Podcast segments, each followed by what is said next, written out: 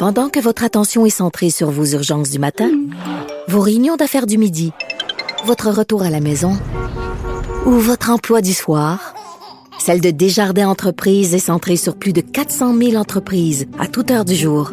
Grâce à notre connaissance des secteurs d'activité et à notre accompagnement spécialisé, nous aidons les entrepreneurs à relever chaque défi pour qu'ils puissent rester centrés sur ce qui compte, le développement de leur entreprise.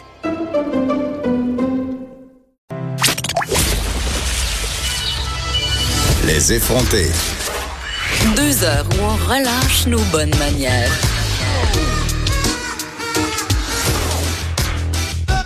Cube Radio. Rien de surprenant. Euh, une étude, en fait, menée par la Chambre de commerce de Montréal, du Montréal métropolitain, pardon, euh, et des certains acteurs du milieu de l'éducation qui nous apprend, et là, je, moi, ça m'apprend rien, mais que, euh, en fait, c'est plus avantageux à long terme de compléter ses études plutôt que de décrocher pour se lancer dans un emploi qui peut être, bien entendu, très payant.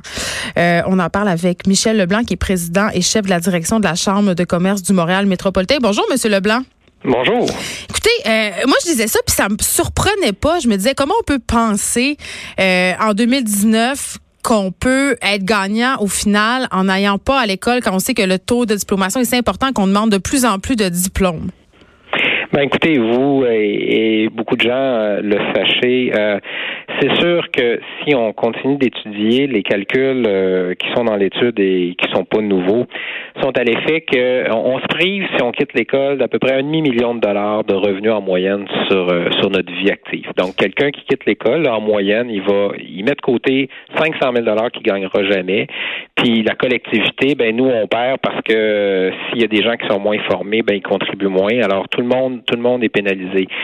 Est, pourquoi on en pourquoi on en parle aujourd'hui maintenant, c'est qu'il y a une situation quand même qui est nouvelle, puis c'est cette pénurie de main-d'œuvre. Il y a une énorme croissance économique qui a lieu. Les entreprises embauchent, les entreprises cherchent des gens.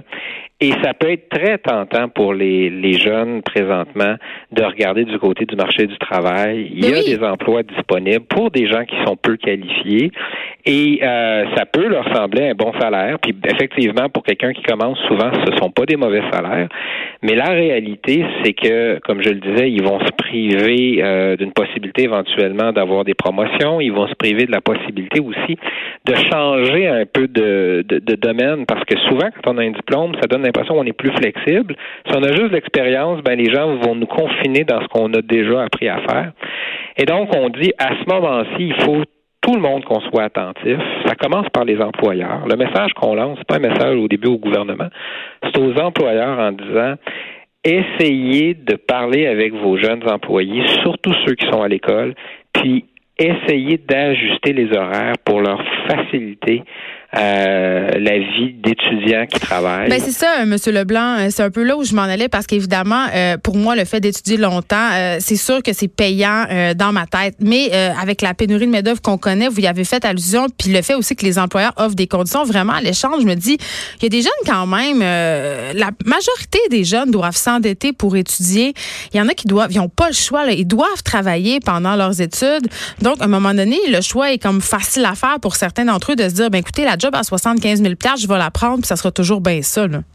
Ben là, d'abord, les jobs à 75 000 pour quelqu'un qui est qui est pas qualifié, ne sont pas si fréquentes que ça. Il y en a on va se parler des usines au Saguenay, l'Alcan, euh, où on rentre puis on des Bonnes jobs là-bas. Vous avez raison, c'est des bonnes jobs là-bas. Puis euh, même en milieu urbain, il y en a d'autres.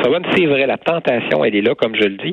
Quand on a posé la question, il y a un jeune sur deux dans ces âges-là qui dit moi, s'il y avait une bonne job, je quitterais l'école.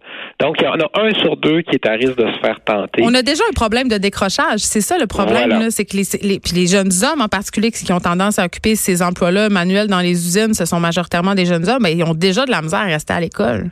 Puis on va se le dire, même si présentement il y a beaucoup d'emplois qui sont disponibles, puis il y en a pour des gens non qualifiés, on est peut-être à 5 ans, maximum 10 ans, d'une robotisation, d'une automatisation de beaucoup d'emplois où on va avoir besoin, non pas de gens pas qualifiés, mais on va avoir besoin de gens qualifiés pour faire marcher ces machines-là. Des opérateurs.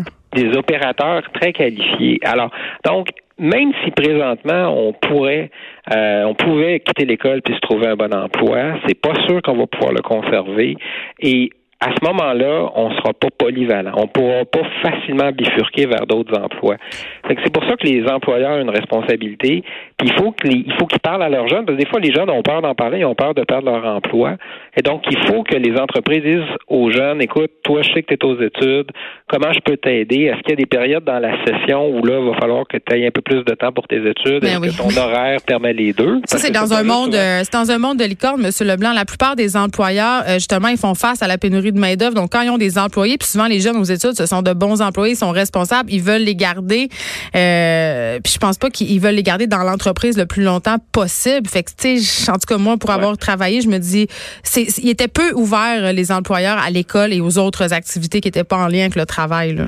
Ben, c'est pour ça qu'on parle aux employeurs d'abord, puis on leur dit vous avez une responsabilité. Puis si vous voulez avoir de la main-d'œuvre qualifiée dans le futur, ben permettez aux jeunes d'aller chercher leur qualification. Mm. Puis on dit aussi au Cégep, puis dans certains cas à des écoles secondaires avec des programmes professionnels, soyez flexibles, donnez des cours du soir, peut-être des cours de fin de semaine. Assurez-vous qu'il y a des possibilités de faire des cours en ligne pour que les jeunes dont on parlait tantôt qui n'ont pas le choix, ceux pour qui là euh, il faut qu'ils travaillent. Ben, ils sont plus nombreux qu'on euh, pense là. Et, Puis aussi les gens, les jeunes ils veulent se payer des téléphones des autos, de plus en plus d'affaires. Fait qu'il y en a qui travaillent, la plupart travaillent.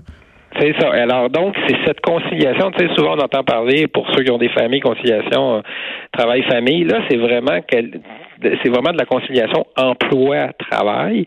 Puis la dernière chose qui est importante, c'est qu'on a ici beaucoup de possibilités de se raccrocher. Hein. Quand on décroche, euh, c'est pas final, puis c'est tant mieux. Mm-hmm. Sauf qu'il faut pas perdre de vue que c'est pas mal plus difficile de raccrocher plusieurs années après avoir euh, eu un petit emploi on a goûté à une paye. On a goûté à une paye. On a goûté à une paye. On, Des fois, on s'est endetté un peu. On a des cartes de crédit. On peut même avoir essayé d'acheter une voiture à crédit ou, peut-être dans certains cas même un, une maison? une maison. Puis là, on a des paiements à faire. Puis raccrocher après, ben peut-être que le système le permet, les institutions sont ouvertes, puis on voudrait que les gens aillent chercher leur diplôme. Mais sauf que là, ça devient stressant parce qu'on a des obligations financières. C'est pour ça que le message y est clair. Euh, il faut essayer, dans une pénurie de main-d'œuvre, de garder les jeunes dans la trajectoire pour qu'ils cherchent un diplôme. Mais c'est quoi? OK, c'est ça, mais c'est quel diplôme? Est-ce que c'est au moins un diplôme de secondaire 5? Mais, et vous, vous allez plus loin en disant un cégep minimum? Parce qu'on parlait beaucoup dit, du diplôme. Ce qu'on dit, c'est aller chercher le diplôme le plus élevé pour lequel vous êtes qualifié puis ce qui vous tente. Fait qu'un diplôme d'études secondaires, un diplôme technique en études secondaires, ça peut être un bon DEP. diplôme un fameux DEP pour des gens là, qui disent moi là c'est vraiment difficile mais au moins là va chercher ton DEP donne-toi cet outil-là.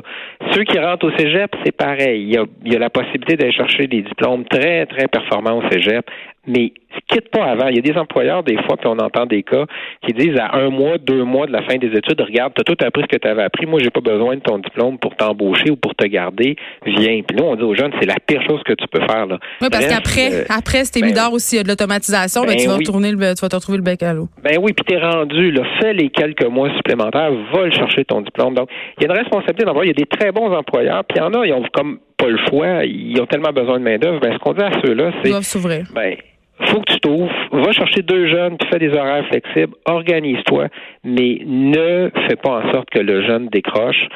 Ça va pas le servir, ça va même pas te servir comme entreprise à long terme. Puis pour toutes nous autres, toute la collectivité, ce qu'on a besoin, c'est d'une main-d'œuvre mieux formée.